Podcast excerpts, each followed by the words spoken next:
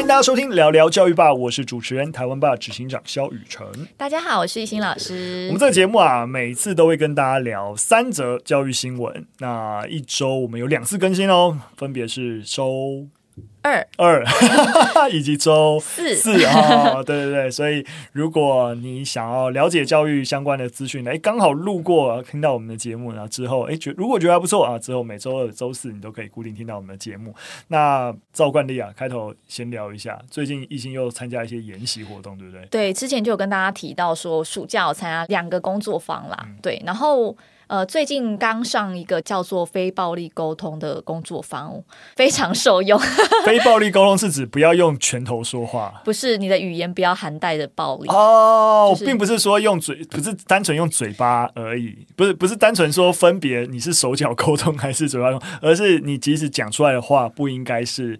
言语暴力，对，或有时候我们面对比较亲密的人，或者是家人，maybe 又是学生，那有时候你可能就会用指责的语言。那其实这个指责语言对呃听者来讲，就是一个很暴力的行为。嗯，对，所以非暴力沟通比较是在学习，就是当我们今天在跟别人沟通的时候，其实我们如果可以把当下真实的感受、想法背后的感受去告诉对方的话，比较有可能去连接对方。就是双方比较有机会可以去 touch 到对方真的真实的想法。你，你觉得有没有你你有一个带得走能够的一些 know how，或者是诶，原来好像可以这么做，可以跟大家分享？哦，举例来讲好了，因为常常我们都会评价吧，因为有时候比如都觉得呃，我觉得受到侮辱了。好，那这这句话其实听起来好像是一个感受，但其实并不是。嗯，我觉得受到侮辱。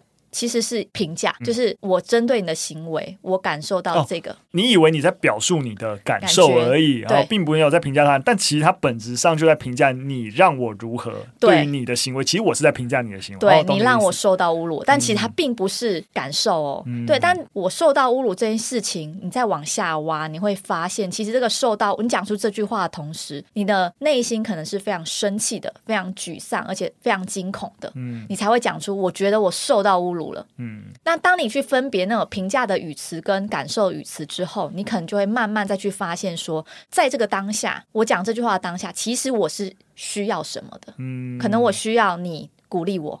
我需要你关怀我，或是我需要你支持我，嗯、让我不会觉得我受到侮辱。所以，变就是说，我不应该直接讲我受到侮辱。Maybe 以刚才的案例，我应该是说我啊，我我我我好生气哦，对，或者我有点沮丧，嗯，对，然后变成我真的是在表达我的感受，然后希望能够。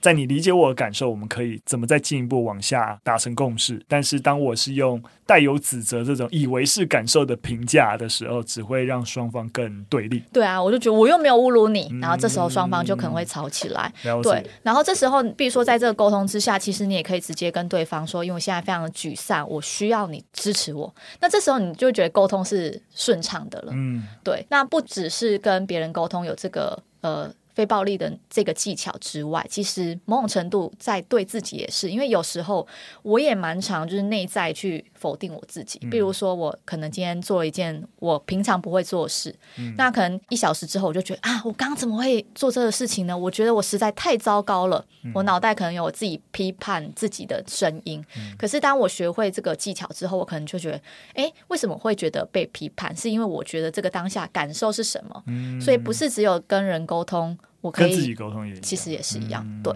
其实一心在讲，我刚刚不知道为什么我脑袋里面浮现，就是刚刚我我最近每天晚上在运动的时候，我就打开 Netflix 在就边看影集边运动。然后我最近在看一个那个一部日本的动画，叫做《紫罗兰永恒花园》，我不知道你有没有看过？没有，非常的精彩。它其实在谈的也是沟通的。问题，她背景设定就是一个从小在军队里面长大的一个，反正一个女孩子，然后所以她完全不懂人情世故，不知道什么是情感，她像一个机器人一样表达。后来战争结束之后，她就在民间工作，那那时候就是处在一个，诶，大家都识字率普遍的低落，所以就需要写信要找别人代笔。对，那就做这种代笔的服务，然后可是因为他不知道别人讲话背后想要真实传递的意义，所以就一直在学习当中。所以整部片子其实在谈就是一个就是你到底要如何解读大家在表述这个语句的背后真实想要传递的一个资讯？那情感跟文字之间表达之间沟通之间的问题，我觉得还蛮推荐大家可以看看的。嗯，我也而且重点是那个那个动画画面真的非常唯美，它是京都动画大赏大奖。就是他这个京都动画大赏是从来没有颁过大赏奖的，嗯、哼哼就是都是重缺，历年都是重缺，只有这部动画得到大赏奖，就是非常非常漂亮。好，你这么推荐的话，我们应该去来看。对，那我想要刚我想到，刚我想到而已。我想要补充一下，就是我刚刚讲的那个练习，其实呃，其实我们情绪一来，或是我们。常遇到生活情境，你其实是没有办法这么快转换。我刚刚讲到的评价、想法跟感受、需求等等的，所以其实这件事情是需要练习的。对，那我觉得大家如果有机会，其实可以看一本书叫《非暴力沟通》，其实也大概是同样的概念。那如果大家看了觉得哎还不错，这个技法或是这样子的方式可以适合你在面对，比如说亲密家人，或者是你的学生，或是与同事之间的沟通，我觉得你就可以慢慢的去找这类工作坊。这个这个练习，我觉得终身受用。你、嗯、认真哎，要不要？我想说，应该跟我们台湾爸营运部推荐，然后买一本，就是非暴力沟通吗？对对对，团队人数变多，彼此组之间的沟通有时候也是蛮多，蛮多哦，也不是说蛮多啊，就难免会有摩擦啦。所以员工会跟你暴力沟通吗？跟我还好啊，跟我还好。对啊，因为我现在离跟离大家越来越远，但大家彼此之间，我觉得啊，有时候就看到大家群组讨论，就会觉得嗯。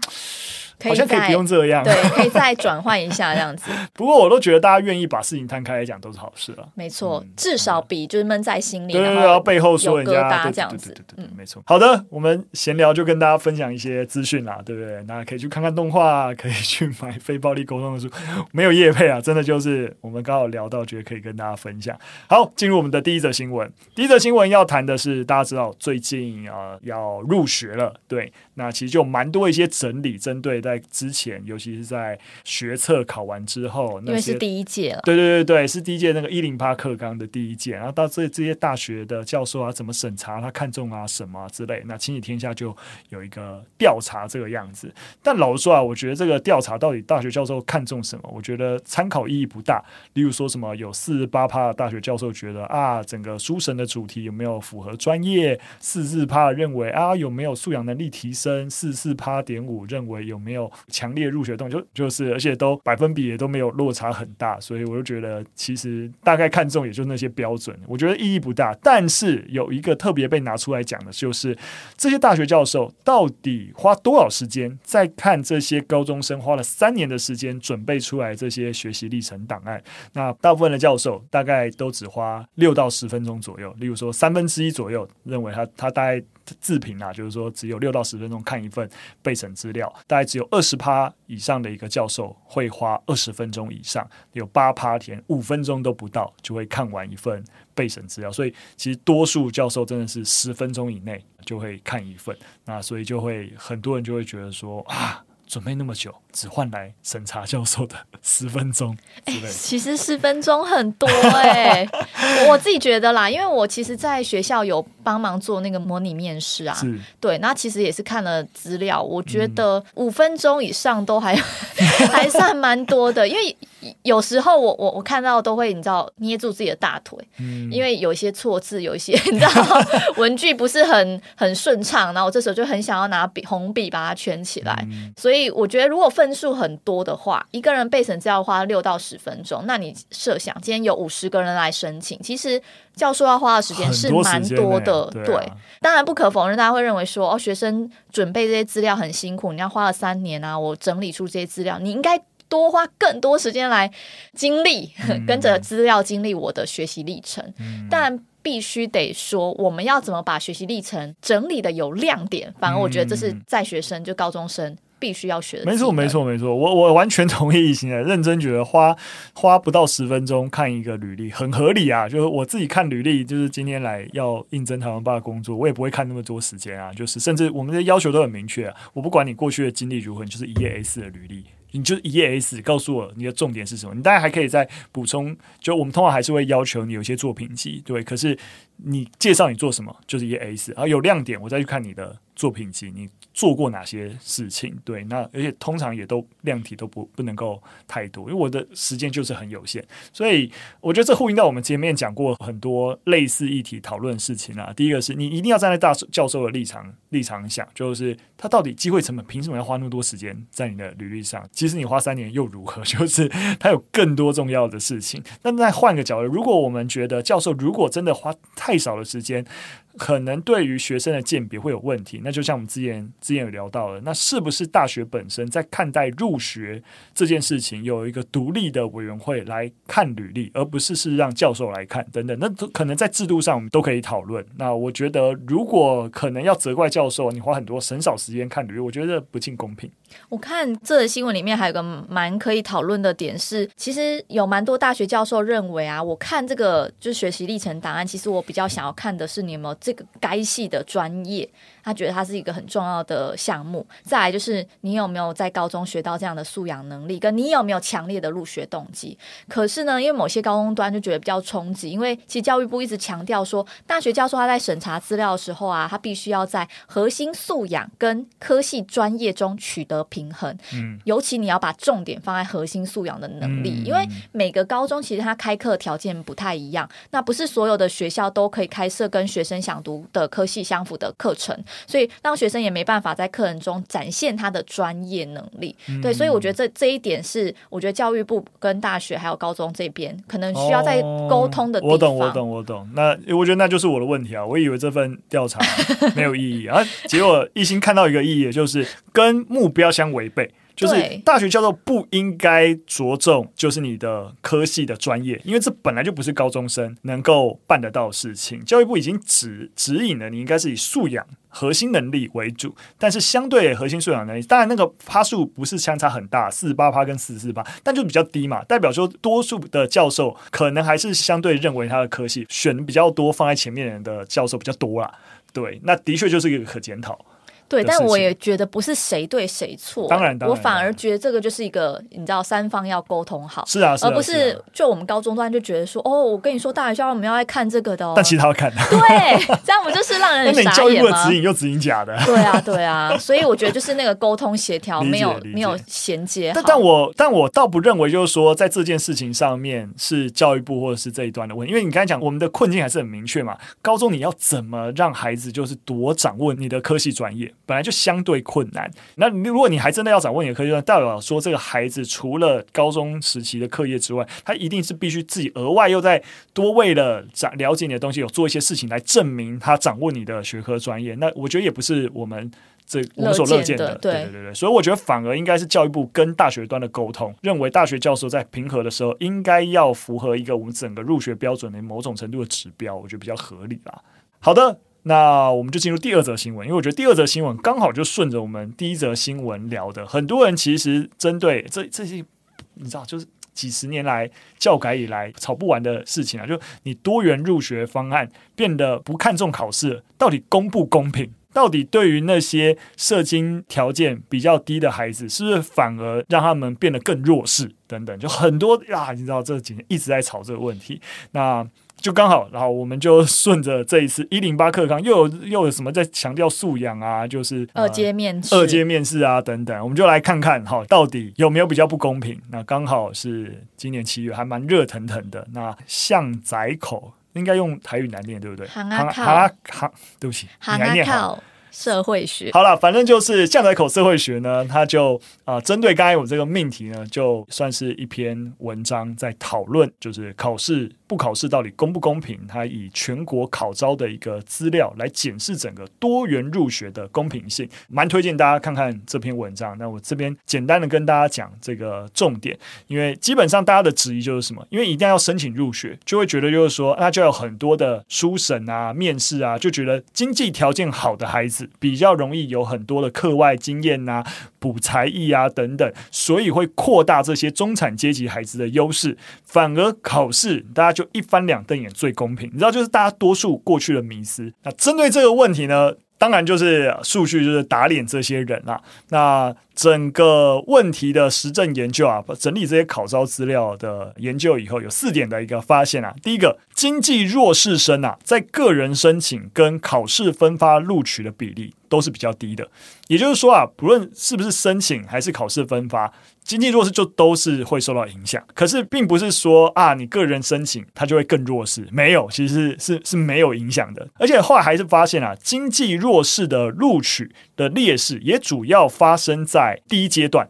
而非第二阶段面试，我像第二、第一阶段也是看那个。对，其实第一阶段就是看你的，比如说你有没有达标，嗯，比如说我国文要成绩还是占很核心。对，你要先通过那个指标，你才有机会到第二阶段面试。呃，以这个概念来讲，刚刚这两个研究这个数据显示啊，其实你都没有办法说申请入学加大了这个所谓的贫富差距，或是啊不平等，没有。反而都只能够证明，其实考试本身才是不平等之所在。另外啊，如果你是相同的学测成绩，就假使你都考得一样，经济弱势生哦，在二阶通过的胜算反而还高出了十五到十六 percent。完全跟大家想的不一样。只要他跨过了考试的门槛，只要跨过第一阶，基本上到第二阶都会出现比较好的他的面试啊等等，反而表现会优于那些中产阶级的小孩。那当然了，研究也有分析可能的原因啊，就是一旦这些贫穷家户的子女他能够考到相同成绩，代表因为他的环境比较艰困嘛，还能够拿出。跟那些孩子一样的表现，代表他的天赋跟努力其实是超乎那些孩子，进而在面试啊或书审过程当中啊，他的谈吐啊或干嘛就可以展现出他真的比较不一样，所以因此反而还比那些中产阶级的孩子更容易。被选上，所以教授眼睛是雪亮的，孩子厉不厉害是有办法鉴别出来的。不管你是不是所谓的经济较为弱势，对，所以经济弱势生，尤其是在顶尖大学啊，在二阶的通过率也是高于一般的家户生。对，所以这整个综合的研究整理啊，就告诉大家不要再迷信你的直觉了，觉得哇，就好像有才艺，就是对于申请入学比较有帮助，没有这回事，好不好？因为其实常常听到社会上说要回到联考时代啦，真的很荒谬。你到底有没有看过数据啊？就是。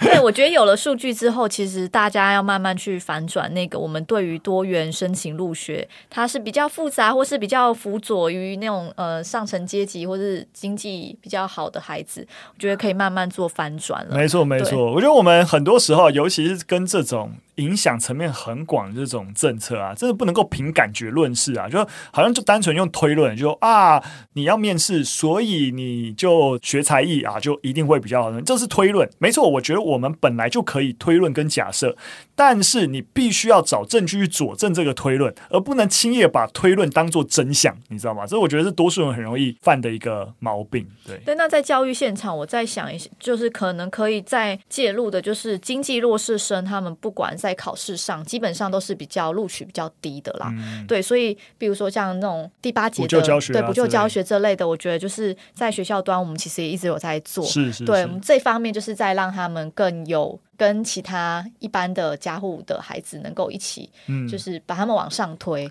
对，那我相信他们在接下来面对不管是怎么样的考试。多元的方式，基本上都是希望我们可以往把他们就是支撑上去。是是是，没错。我想一样，我再重复一下我们这个研究的重点，就是经济弱势，它被整个大学。入学受到的一个呃相对比较难考上好的大学，它的压力源都还是来自考试本身，来自学业成绩本身。所以你要帮助孩子，并不是啊，所以你看这些人没办法有一些才艺班可以上，不是，还是会回到学业。他有没有办法能够好好在学校上课？他如果在家里受到家庭环境的因素的影响，有没有其他的一个救援网能够帮助他能够解决问题？这还是我们实际上要解决的。对，这才是本质。哎，好了，讲到游戏，真的听到太多这种似是而非啊，一直说着哇，大学入学多元入学啊，加剧贫富差距啊，有了没有的，真的是受够了，好不好？请大家扭转这个观念。好了，最后一则新闻，最后一则新闻有有一点跳，我们来谈早产儿。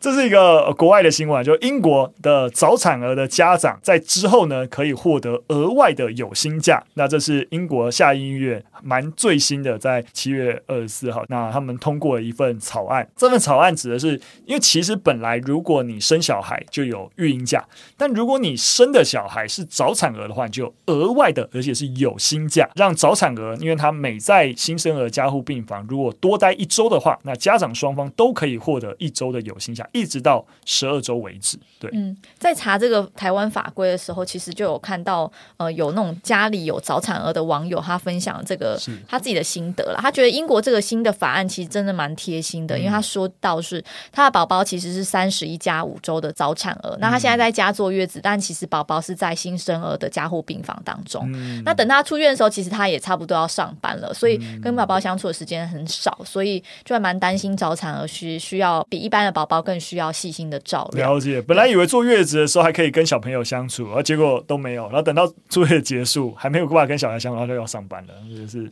对。那生到小产儿蛮对，目前台湾的一些产假、育婴假规定，基本上就是生孩子的前后大概可以请八个星期。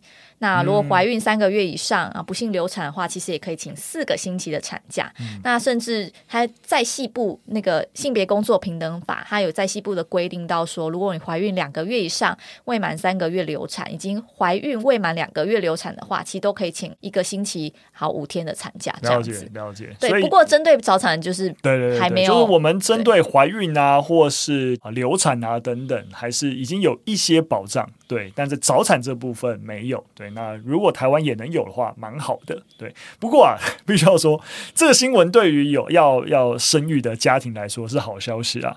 不过站在一个就是啊、呃、开公司的立场，我第一个疑问就是，哎。这个有薪假的薪是谁要出的？你说要能够提供有薪假，那这个有薪是公司要自行吸收呢，还是政府？对啊，那我们没有看那个草案啊，就是刚通过那个草案的一个内容。但我觉得这都这也是台湾如果要推出类似的法案的时候必须要留意的。但如果政府要出，那就是整个国库的预算也要指引的问题。嗯、但如果要公司吸收，我会觉得不是很合理。哦、当然，公司老板考虑的东西就不一样。没错，你的因为这跟我教招很像，我之前在。教招有分享过，因为我被政府召集，其实公司要给我有薪工假的，你知道吗？就是而且现在是十四天的教招，也就是我半个月的产能。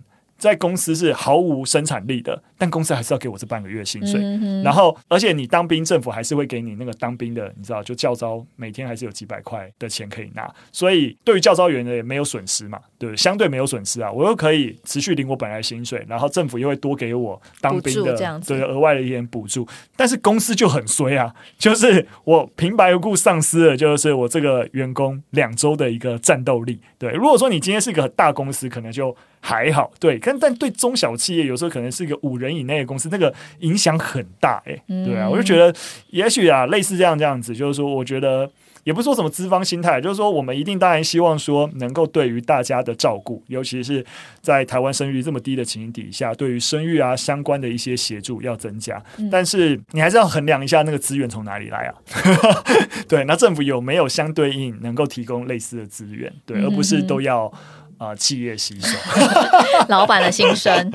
好了好了，我我还是支持这个这个政策。我觉得早产儿是真的，就是家庭会比较辛苦。对啊，对生育家庭是个好消息。没错没错没错，希望台湾也可以考虑考虑啊，跟进。好的，今天三则新闻就分享到这边，非常感谢大家收听。其实刚刚谈生育的部分，也是跟我们啊、呃、性教育的内容是有关的。我们这有一个章节就在谈。生育嘛，所以如果想要了解更多啊、生育的一些相关的资讯文化，那大家也可以支持我们西斯的一零号房间。那现在可以预购了，那预计我们在十一月会完成整个内容的产制出货给大家。那一样，你对我们的内容有任何建议，都可以留言告诉我们。今天节目就到这边，下次再见，拜拜，拜拜。